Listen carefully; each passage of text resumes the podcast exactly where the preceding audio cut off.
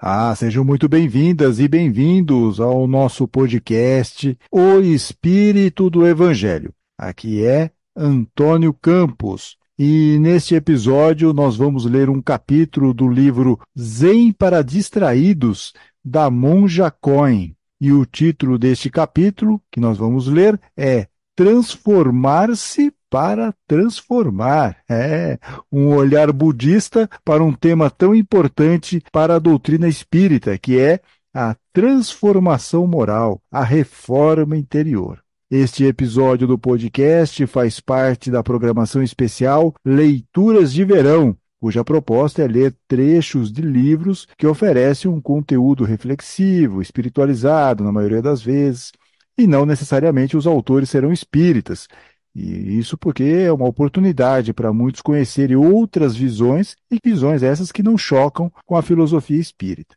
Dentro desse conceito, já lemos trechos de Dádiva do Amor, de Martin Luther King, é, lemos também dois capítulos do livro Os Mensageiros, de André Luiz e Psicografia de Chico Xavier, quatro crônicas críticas sobre o Espiritismo de Machado de Assis, lemos também O Amor como Revolução, do pastor Batista Henrique Vieira, e no episódio passado nós lemos trecho do livro No Limiar da Manhã, a Bíblia, os Evangelhos e o Espiritismo, de Herculano Pires. Todos esses episódios estão reunidos em uma playlist especial no YouTube. E os programas também estão disponíveis no site de O Espírito do Evangelho e nos aplicativos de áudio, links na descrição do episódio. Cláudia Batista de Souza, conhecida como Coen Roshi ou Monja Coen. É uma monja zen budista brasileira, nascida na cidade de São Paulo em 1947. Ela é autora de diversos livros e um deles será lido hoje, pelo menos um capítulo, que é Zen para Distraídos: Princípios para Viver Melhor no Mundo Moderno e essa obra foi publicada pela editora Planeta. O livro reúne comentários da famosa budista brasileira no programa de rádio Momento Zen, da Rádio Mundial aqui de São Paulo. O trabalho de compilação desse conteúdo todo que foi trazido, foi veiculado lá na rádio, teve aí o trabalho do Nilo André Cruz, que foi o produtor do programa. Em pouco mais de 40 capítulos, que não são muito longos, Monja Cohen procura dar dicas, como diz o título, para viver melhor no mundo moderno. E um desses capítulos é Transformar-se para Transformar, que vamos ler em seguida. Mas antes de iniciar a leitura, fica aqui sempre aquele nosso pedido fraterno para que você curta, Compartilhe este episódio de O Espírito do Evangelho. Isso nos ajuda muito na divulgação do canal. Se você estiver nos ouvindo pelo YouTube, também faça sua inscrição aqui em nosso canal. Muito obrigado. Então vamos lá? Leitura do capítulo Transformar-se para Transformar, do livro Zen para Distraídos, da Monja Cohen. E aí ela começa aqui o texto dizendo o seguinte: Só temos que nos comprometer com a cura da vida na Terra, começando por contentar-nos com a nossa existência. E nada disso está em um HD externo ou armazenado na nuvem, está dentro de nós. Feliz é uma palavra que vem de fértil, frutífero, fértil de ideias, fértil de ternura, fértil de amor. Frutífero de frutos doces de pessoas amadurecidas. A metáfora do amadurecer deriva do crescer de uma fruta, que se torna madura quando se torna aquilo que deve ser a partir de sua natureza e quando se torna saboreável e saborosa. Maduro é o ser humano que desenvolveu a sua essência e se tornou uma bênção para os outros. Olha que frase interessante, hein? Maduro é o ser humano que desenvolveu a sua essência e se tornou uma bênção para os outros. Mahatma Gandhi, o grande ativista indiano, prega que o melhor na vida é despertar, ter a mente luminosa e esperta, e ver com clareza o que está acontecendo para que possamos ser a transformação que queremos no mundo. E ser esperto não é ser espertinho, o que nem sempre traz bons resultados. É, antes de transformar, formar. Temos que nos formar na escola, na faculdade e na vida. Na escola da vida, todos entramos. Por ela, todos passamos. E nenhum de nós é reprovado.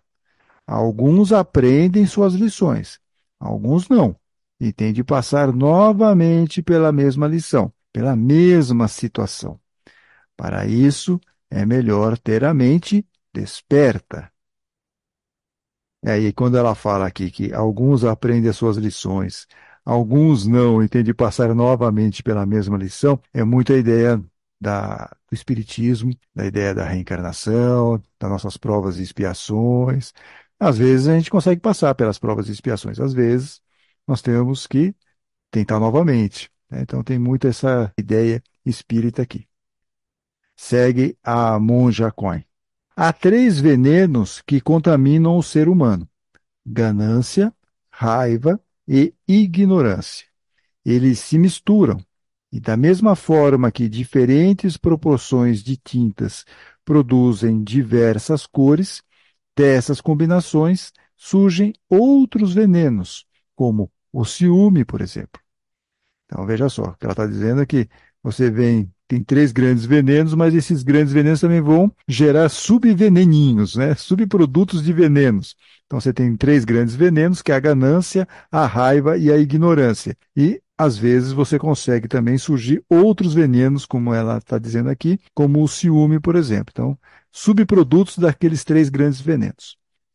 Na ganância, impera o eu separado, o ter para si, Nesta sociedade neomoderna, as pessoas são levadas a competir, a possuir mais e mais objetos que deem status social, a mostrar-se para os outros, mas a compartilhar menos. Então, perdem-se crítica e ética, porque afinal, se os outros estão fazendo o que não é certo, também faço, porque não vai fazer diferença. Mas esse pouquinho acaba fazendo mal à pessoa e mal para a vida da terra. Na raiva, a cegueira leva alguém a ferir quem mais ama. As palavras podem ferir muito mais do que as armas. É preciso saber usá-las sem querer manipular ou ferir o outro.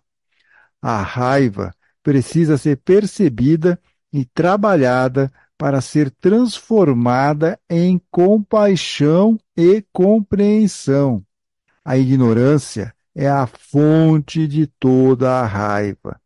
Não se trata de ignorância acadêmica ou erudita, mas de ignorar a verdade e o caminho, a interconexão com tudo e todos na Terra. As quatro nobres verdades de Shakyamuni Buda. Atenção! Cuidado com esses três venenos para transformá-los em doação, compreensão e sabedoria suprema. Torne-se uma bênção para os outros, encontre a sua essência e desabroche em ternura, em sabedoria. Para ilustrar um pouco essa ideia, a história do samurai Musashi é muito curiosa. Ele era muito hábil com duas espadas, e esse talento misturado aos arroubos da juventude fez dele um indivíduo provocador e briguento. Tanto que acabou preso e seria até condenado à morte. Contudo, um monge chamado Takuan Osho, 1573 a 1645, interveio e pediu à polícia que deixasse levar o jovem consigo para o mosteiro, prometendo que iria dar um jeito nele. Frente à morte, o jovem aceitou. No mosteiro foi pendurado em uma árvore, de cabeça para baixo, e o monge zombava dele a todo instante, chamando-o de tolo, bobão, etc. O samurai ficou furioso, claro, cuspia, xingava, sacudia-se. O monge provocava. Essa sua raivinha é muito pessoal, muito individual, não faz nada. Se você tivesse uma indignação que fosse além desse seu eu, você seria capaz de sair dessa árvore. Veja que frase importante. Pode-se ficar indignado, sim, com coisas que estão além de si mesmo. Não porque nos ofendem ou afetam particularmente, mas porque ofendem e afetam muitas pessoas. É esse o tipo de indignação que faz mover o mundo, porque ela leva a pessoa a fazer algo, a procurar a maneira de modificar o que não é benéfico, não por sua causa, mas pela causa de todos. Olha que diferença interessante essa, é menos o eu e mais nós. E o guerreiro acalmou-se, ficou curioso e foi tirado da árvore. O monge, então, trancou-o numa salinha para estudar, e ele, de fato, estudou os ensinamentos de Buda, estudou a si mesmo e aprendeu a fazer meditação. Imagine uma vela ao sabor do vento. A chama teimosa que ora cresce, ora diminui, dançando para um lado e outro. De repente, uma lufada forte a agita e a chama definitivamente se aquieta, descansa, apaga. Assim são nossas mentes e nossos corações, com todas as suas oscilações. Será que gostam de mim? Será que não? Quero isso, quero aquilo. As coisas não estão como eu queria. Quanta insatisfação! Porém, quando vem o vento da sabedoria suprema, a mente se aquieta e o coração fica em paz, pois a realidade passa a ser percebida como é, ou pelo menos nasce um entendimento de que existe uma razão maior, mesmo que não se possa alcançar a sua compreensão. Outra dica aqui também em relação ao Espiritismo. Muitas vezes nós não sabemos porque temos que passar por determinadas situações, mas nós sabemos que se conseguirmos passar, passar de uma forma melhor, de uma forma consciente, sem colocar mais pedras nas nossas costas, piorando uma situação, nós vamos saber que, puxa, eu tinha que ter feito aquilo, eu tinha que ter passado por aquilo de uma forma melhor, consegui passar. Mas isso nós só vamos saber mais para frente, provavelmente lá no mundo espiritual. E aí nós vamos descobrir por que, que nós tivemos que passar por aquela situação. Por quê? Que nos trouxe tanta angústia, tanta raiva, né, ou pensamentos negativos. Depois nós vamos descobrir. E aí nós vamos descobrir que era uma razão maior. De repente, algum ajuste que nós deveríamos fazer, situações que nós tivemos, ou passamos, ou fizemos aí em vidas anteriores. Então é bem isso aqui que ela está dizendo, é, em relação com o olhar budista, claro, mas tem aqui uma similaridade com o espiritismo, como ela diz, né? Quando vem o vento da sabedoria suprema, a mente se aquieta e o coração fica em paz, pois a realidade passa a ser percebida como é, ou pelo menos nasce um entendimento de que existe uma razão maior, mesmo que a gente não saiba, né? Existe uma razão maior, mesmo que não se possa alcançar a sua compreensão. Segue aqui a monja Coin. É uma procura que exige atravessar caminhos difíceis. Ela está falando aqui dessa espiritualidade maior. Né? Então, é uma procura que exige atravessar caminhos difíceis, escalar montes íngremes e irregulares, mas que revela lá do alto uma visão clara de toda a realidade. Em uma aula via YouTube, o professor Faustino Teixeira, da Universidade Federal de Juiz de Fora, aborda a espiritualidade em relação às religiões. Argumenta que existe algo que ele chama de mistério, e que esse mistério tem as suas irradiações, ou seja, se propaga, e que essas irradiações vão criar diferentes religiões. Por conseguinte, essas religiões todas, budismo, cristianismo, kardecismo, como ela menciona aqui, mas podemos substituir por espiritismo, islamismo, judaísmo, tradições de origem africana, etc., são como um grande círculo, vivem nessa circularidade. Assim, quando a pessoa começa a se aprofundar em sua própria tradição espiritual, vai procurar chegar ao centro desse círculo. Mas conforme vai indo para o centro, afasta-se da sua própria tradição. E é nesse centro do círculo que todos os místicos se encontram. E aí está a espiritualidade.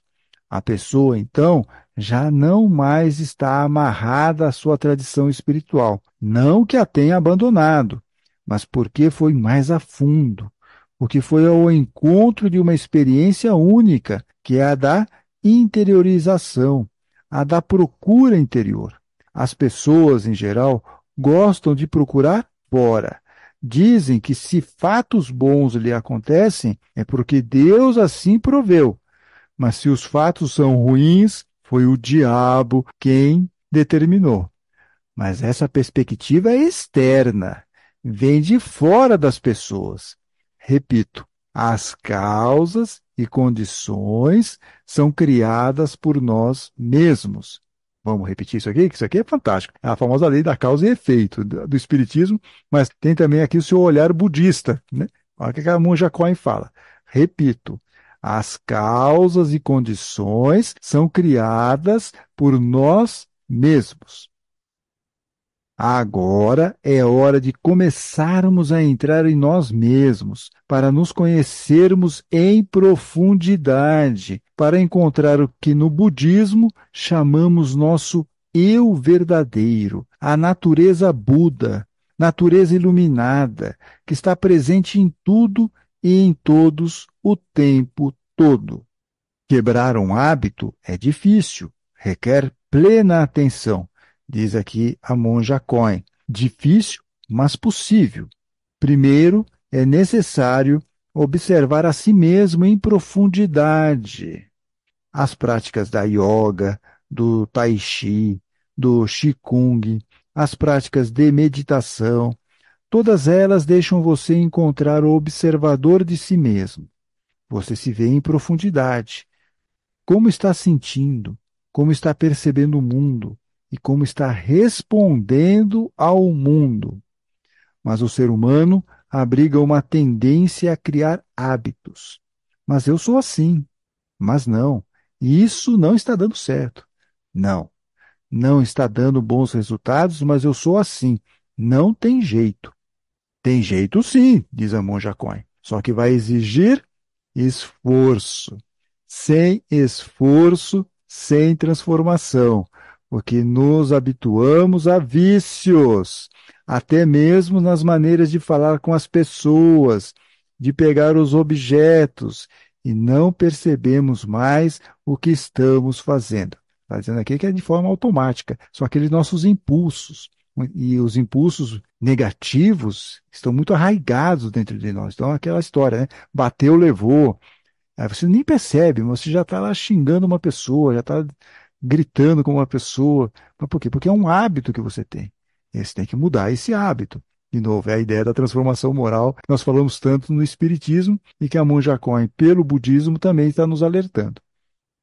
Por isso, voltar a perceber a si mesmo é uma possibilidade de modificar aquilo que não está dando bons resultados, que você não está considerando benéfico na sua vida e nos seus relacionamentos.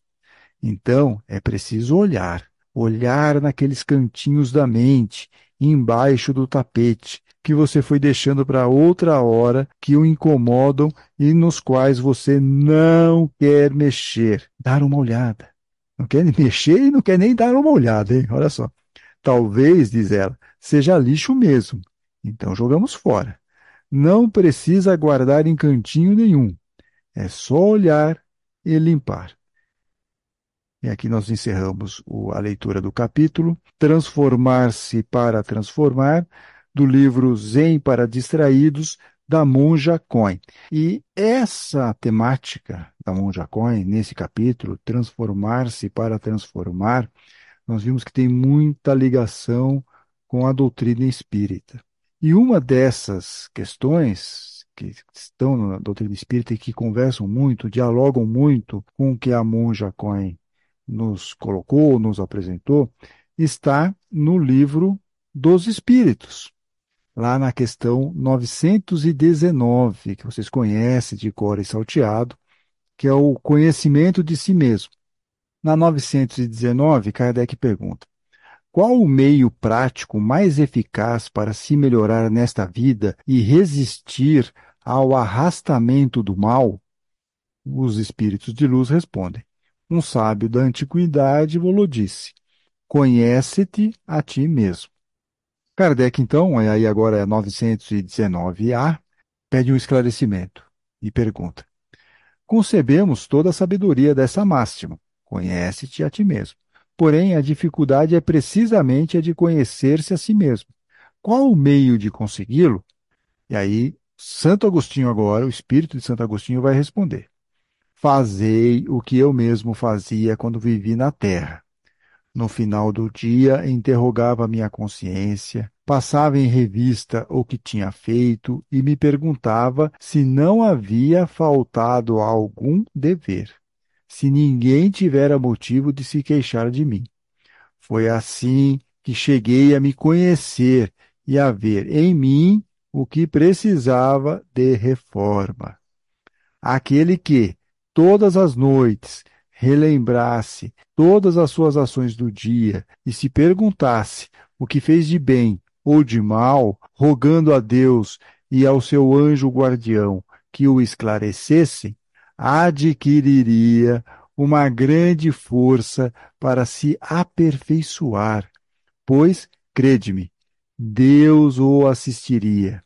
Perguntai, portanto, a vós mesmos e interrogai-vos sobre o que tendes feito e com que objetivo agistes em tal circunstância. Se fizestes alguma coisa que censurarieis da parte de outrem, se praticastes uma ação que não ousaríeis confessar. Perguntai ainda isto: se aprovesse a Deus chamar-me neste momento, teria eu que temer o olhar de alguém ao retornar ao mundo dos espíritos, onde nada fica oculto? Examinai o que podeis ter praticado contra Deus, depois contra o vosso próximo, e finalmente contra vós mesmos. As respostas serão um repouso para a vossa consciência ou a indicação de um mal que precisa ser curado diz aqui Santo Agostinho. Mas o problema é que a nossa consciência prega peças e nós ficamos sempre justificando as nossas atitudes, certo? E Santo Agostinho, na sequência, vai tratar disso. O conhecimento de si mesmo é, portanto, a chave do melhoramento individual. Mas direis, como julgar a si mesmo? Não se terá a ilusão do amor próprio que atenua as faltas e as torna desculpáveis. Olha só, o amor próprio aqui atenuando as nossas faltas e tornando todos os nossos atos, muitas vezes negativos, em algo desculpável. Né? Então ele vai dar os exemplos aqui. O avarento se considera simplesmente econômico e previdente. O orgulhoso acredita ter apenas dignidade.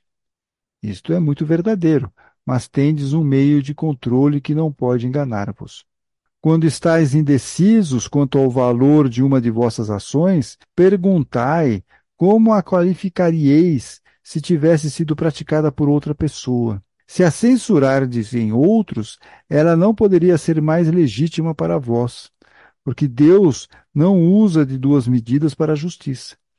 Procurai também saber o que pensam os outros, e não negligencieis a opinião dos vossos inimigos, porque eles não têm nenhum interesse em disfarçar a verdade, e geralmente Deus os colocou ao vosso lado como um espelho, para vos advertirem com mais franqueza do que o faria um amigo. Que aquele que tem a verdadeira vontade de se melhorar explore, portanto, a sua consciência a fim de arrancar dali as más tendências, como arranca as ervas daninhas do seu jardim. Que faça o balanço da sua jornada moral, como o negociante o faz dos seus lucros e perdas, e eu vos asseguro que o primeiro será mais proveitoso que o outro.